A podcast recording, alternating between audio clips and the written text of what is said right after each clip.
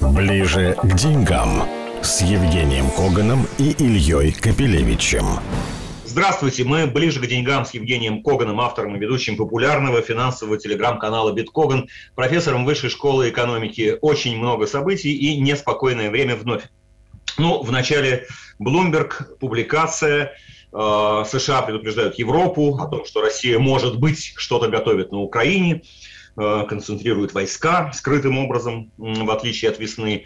Э, вот. И, соответственно, ну, прежде всего, давай посмотрим, как отреагировали рынки. Рубль на полпроцента упал. Это, конечно, небольшое падение. Э, ну, давай ты оценишь. Вот что рынки нам, как это выглядит в зеркале рынков?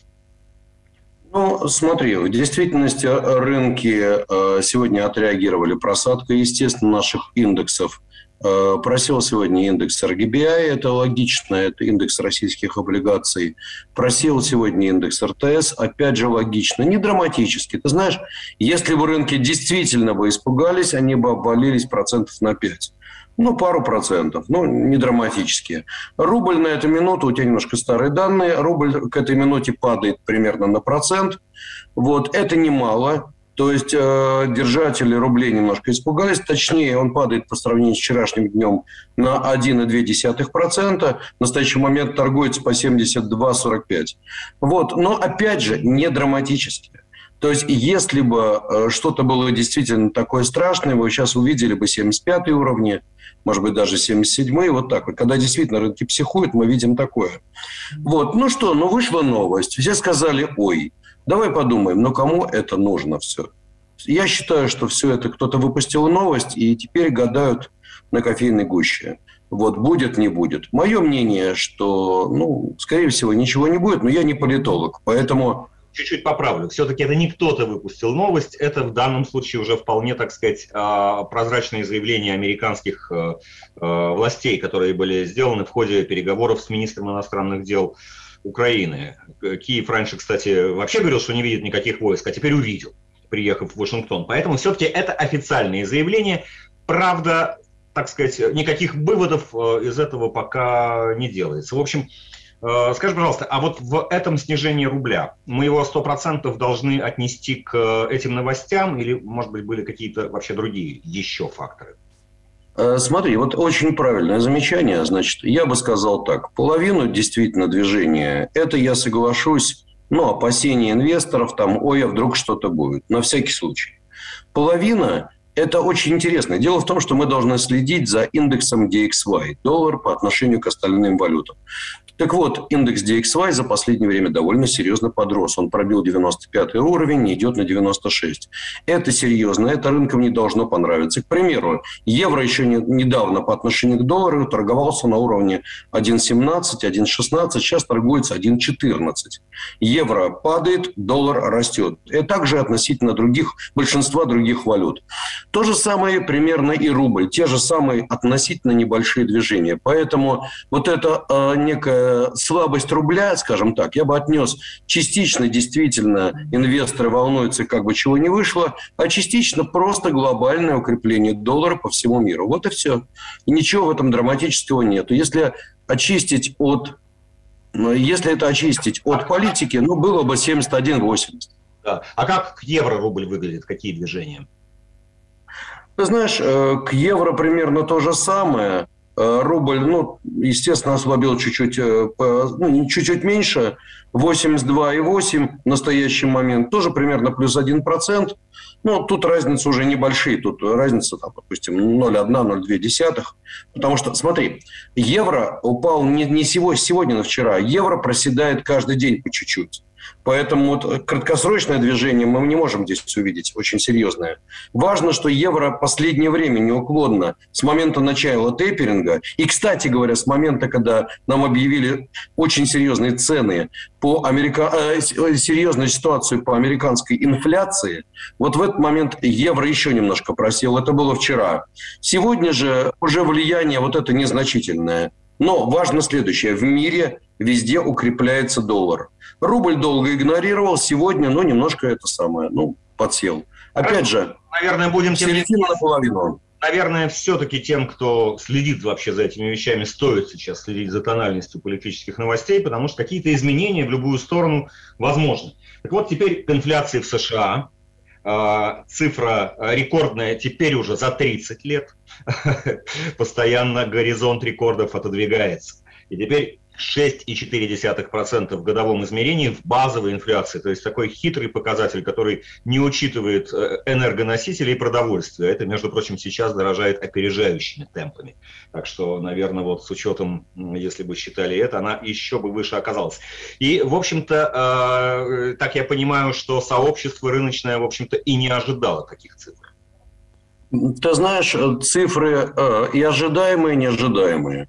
Дело вот в чем. С одной стороны, ты прав. Э, для многих эти цифры оказались шоком. Но 6,2 в годовом исчислении, правда, много.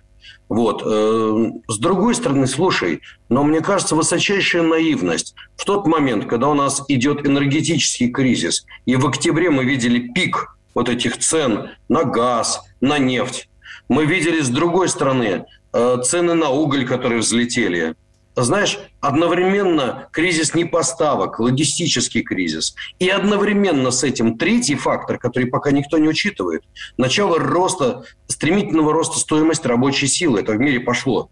Так вот, все эти факторы, ну, слушай, ну это логично, и это будет действовать сейчас, это будет действовать и дальше. Да, действительно, сейчас немножко подсели цены на газ и прочее, но смысл такой, было понятно, что цифры за ноябрь будут высокие. Почему многие экономисты сказали шок-шок? Мне кажется, наверное, потому что они не экономисты, а скорее, ну, не знаю, философы, может быть, может быть, э, не знаю, политологи переквалифицировались. Это же было ясно, что цены взлетят посильнее. Почему от этих цифр укрепляется доллар? Э, ты знаешь, это очень забавно. Вроде бы доллар должен был просесть, но есть такой закон. Знаешь, не знаешь, чего ходить, ходи с бубей. Страшно, не знаешь, во что вкладывать, вкладывать доллар, вкладывай в доллар, уходи от рисков.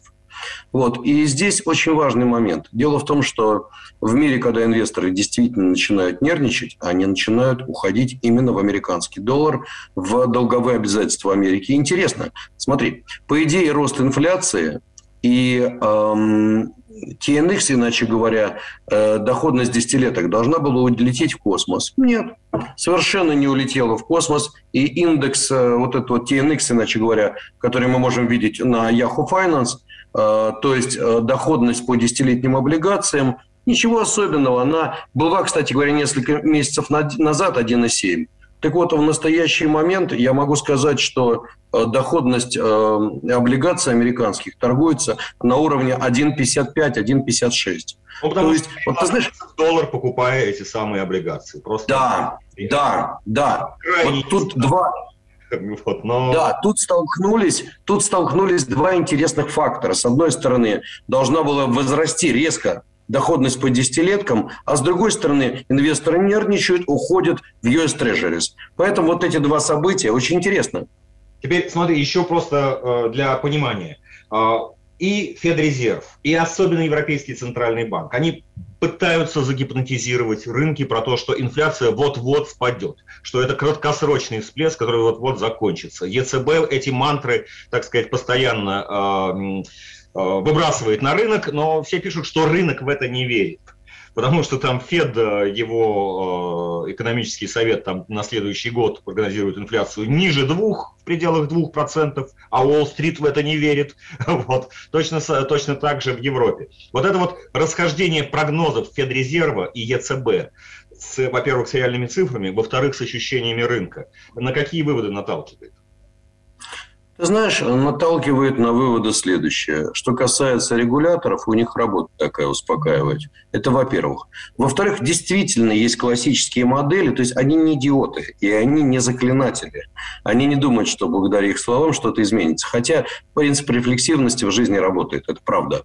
Но, тем не менее, они основываются на том, что как только начнется тейперинг, как только логистический кризис закончится, просто вопрос когда, и как только закончится энергетический кризис, в этот момент все немножко станет успокаиваться. Экономика вернется на свою обычную траекторию, и все будет более-менее нормально. Поэтому логика-то у них есть. Другое дело, что я очень боюсь, что они не учитывают одного фактора. А именно, есть такая же страшная штука, спираль называется. То есть, вот энергетический кризис, понятно, пошел. Фактор очень сильно, знаешь, такой, э, он, он, он повлиял очень жестко, и у него может быть достаточно протяженное влияние дальше. Э, кризис непоставок наложился. И последнее, неожиданный очень сильный рост цены э, на труд. Вот это будет двигать э, инфляции, возможно, дальше. И теперь давай перейдем к российскому рынку. Вот на фоне всех этих волнений, особенно сегодняшнего дня, э, очень интересно выглядит Сургут нефтегаз мне подскажешь точные цифры, который два дня подряд летит вверх, просто в небо, как ракета. Давай посмотрим цифры и попытаемся э, как-то это понять. Ну, смотри, Леш, вот мы сейчас с тобой э, разговариваем, он торгуется по 46 рублей. Буквально несколько дней назад Сургутнефтегаз торговался в районе, по-моему, где-то 34-33 рубля. Иначе говоря, сегодня плюс 15% и вчера плюс 20%. Это достаточно неожиданное событие. Да, давай что... простое сложение. Ну да, примерно плюс 35-36% за два дня. Поскольку это голубая фишка, это крупная компания, серьезная, то, ты знаешь, объем торгов очень большой. За вчера, например, объем торгов превысил 10 миллиардов рублей, стал максимальным с конца прошлого года. Это много. То есть он стал третьей компанией после, а, по объему торгов после Сбера и Газпрома. Вот. Ты знаешь, ранее э, акции Сургута не раз совершали подобные кульбиты, и они в, в основном были подогреты слухами о возможных инвестициях э, кубышки, кубышки. То есть Сургут – это кубышка. Всем должны понимать. Сургут – это гигантские деньги. Да, огромное количество денег на счетах у Сургут нефть. Да, совершенно правильно. И она растет, да. Да, совершенно верно. И, э, понимаешь, эта компания, она достаточно аморфно в последнее время ведет себя. Почему? Потому что, собственно говоря, а как должны себя вести котировки денег, которые лежат на счету, которые инвестируются более чем консервативно? Вот и все. Там десятки миллиардов долларов, которые лежат на счетах, и, собственно говоря, это вот резерв. Это основа, в общем-то, сегодня Сургута. Даже меньше нефтедобыча, больше вот эти деньги. И все гадают, собственно говоря, а что будет дальше? Куда будут проинвестированы. Ну, ты знаешь, я думаю, если бы начали расти, например, префа больше, привилегированные акции, значит, речь идет, наверное, о выплате дивидендов хороших. Но префа растут весьма консервативно. Вчера что-то процентика на 3, сегодня на пару процентов. Нет, на таком росте слабовато. Мораль. Значит, обсуждается или может обсуждаться сделка какая-то слияние поглощения. Ну, смотри, Ходят слухи о том, что, возможно, Сургут будет как-то связан с возможным там, поглощением, приобретением одной из круп, крупнейших наших нефтяных компаний. Слухи об этом давно идут. Но все это слухи. Мне это все очень не нравится. Объясню почему. Смотри, вообще на нормальном рынке э, идет... Когда ты сказал крупнейший одной из наших, я имею представление, о чем ты говоришь, но давай наших там слушателей отправим в самостоятельный поиск, не будем подсказывать. Да, я просто считаю, что это неэтично распространять слухи. А, поэтому, смотри, тут идея простая. Если бы это был не наш рынок, а нормальный рынок, то такого бы не происходило, наверное, все-таки. И когда такие гигантские обороты и тишина, ну, я думаю, что компания должна выступить с каким-то announcement, что-то сказать. Ну, правда. Сургут, ну, это Сургут. Сургут – это инфантерибл, это на, нашего рынка. Это такой, знаешь, вещь себе. Может быть, через неделю что-нибудь скажут, а вообще, может, вообще не скажут, а может, завтра скажут. Понимаешь, это Сургут. Вот так они всегда себя ведут, и, а может, а потом нам объявят, о том, что ничего не купили или не купили, ну и так далее и тому подобное. Поэтому гадать можно о чем угодно, но это нехорошо, потому что когда у тебя нормальный рынок и когда у тебя нормальное отношение к инвестору, то вот такого рода крупные публичные компании, ну, обязаны, по крайней мере, не обязательно на первый день, никто не, никто не вставляет, но на второй, после таких движений, выступить с каким-то, сказать, что вы знаете, ну, пояснить что-то, сказать. Ну, это логично. Ребята, ну, мы это... не знаем, почему это вы покупаете наши акции намного дороже. У нас нет никаких к этому причин, например, да? Или там э, сообщить, что есть такие-то, такие-то планы, да? Ну, то есть как сориентировать. Ну, разумеется, разумеется. Э, понимаешь, Опять же, они не обязаны, они не обязаны этого делать, в принципе. Но поскольку так получилось, что уже это происходит, ну и компания крупная, основ, одна из основ нашего рынка, ну, наверное, надо что-то было бы сказать. Наверное, сегодня или завтра все-таки скажут, я так думаю. Узнаем. Рано или поздно узнаем. Будем надеяться. Теперь к э, такому нашему новому рынку. Э, значит, вот мы в прошлый раз говорили про отмену IPO э, или перенос э, IPO Делимобиля. Следом э, приостановил подготовку к IPO, ну, в общем, отменил на данный момент э, владелец Красного и Белого. Название компании мало кому о чем говорит, главное там Красное и Белое и Бристоль. Вот, то бишь, все-таки э, все-таки это какой-то тренд или, или что? Ну, в принципе, это уже, знаешь, тренд, однако. То есть, да, действительно, происходит следующее. Э, действительно, в настоящий момент у нас э, вторая компания объявляет о том, что она там решила подождать. Э, в принципе, я, наверное, догадываюсь. Они никто не объясняет, почему. Ну, перенесли, перенесли, это их законное право. Поэтому Значит, происходит ситуация следующая сейчас. Я так думаю, что основная причина ты посмотри, что происходит с нашими IPO. Совкомфлот, ну, выпустили. Ну, честно говоря, я бы руки оторвал тем, кто выпускал, потому что, ну, нехорошо это было сделано, непрофессионально. Вот. Э, другое дело, э, еще ряд наших IPO, то же самое, не самые успешные. Акции после этих IPO не растут. Э, значит, мораль. Мне кажется, что ребята не хотят просто создавать плохую историю. Хотят подождать, когда рынок, может быть, улучшится и так далее. Боятся волатильности, боятся, что поскольку пошел тейперинг, может быть, неожиданные колебания. Ну, не хотят, чтобы у них, знаешь, вышли, а потом обвал. Ну, кому это нужно? Поэтому, в принципе, логично. Меня в этой ситуации вот чего напрягает. Ты понимаешь, почему на западном рынке так хорошо проходят IPO? А потому что есть твердые руки. Есть спекулянты, инвесторы, есть кто входит, так сказать, на там, день, на неделю, на месяц. А есть те игроки, которые, собственно, и формируют книгу заявок. Крупные пенсионные фонды, крупные страховые компании, наконец, крупные э, паевые фонды. Ну и где у нас наши паевые фонды? Где АУ? А ты пробовал когда-нибудь организовать у нас сейчас открытый паевой фонд? знаешь, какая жесткая регуляция? Очень тяжело. То же самое пенсионный фонд. Нам нужна... Главные игроки сейчас на этом большом рынке – это паевые фонды, созданные банками крупнейшими которые, в общем-то, канализируют деньги из депозитов. Вот, и мы, в принципе, всегда считали, что это неплохой процесс, но он пока не зашел так глубоко. Э, да, но тем не менее у нас нет твердых рук, нет долгосрочных инвесторов. Пенсионная реформа, Илюш, вот что нам нужно, главное. Пенсионная реформа, которая бы смогла дать длинные деньги и дать возможность на там, полпроцента, на процент от активов каждому пенсионному входу входить в истории, в том числе и по акциям. Ну, так что у нас основная проблема – отсутствие этих рук и регуляция. Нам надо немножечко дерегулировать наш рынок, а то каждый чих уже, это самая бумажка требуется на него. Вот Хорошо. и все. Это такой долгосрочный план Евгения Когана. А, ну и вкратце под занавес IPO Ревиан, или я пока не выучил точно, как правильно произносить, но, в общем, то, что называют кошмарным сном Илона Маска. Новый да, есть, есть такая проблема. Новый электромобильный бренд. А, опиши вкратце, и правда ли это может бросить серьезный такой вызов вот, э, кумиру наших дней? Ну, смотри, производитель электромобилей Rivian действительно провел одно из самых крупных IPO в истории – более чего того, вот в отличие от наших IPO, э, там бумаги выросли, пардон, на 50% сразу после IPO. Вот те разница. Как говорится, вот тебе бабушка Юрий в день. Вот, э, и компания стала действительно... Что происходит, извини, тут, так сказать, это Ревиан еще, так сказать, у него многое впереди, как говорится. Ну да.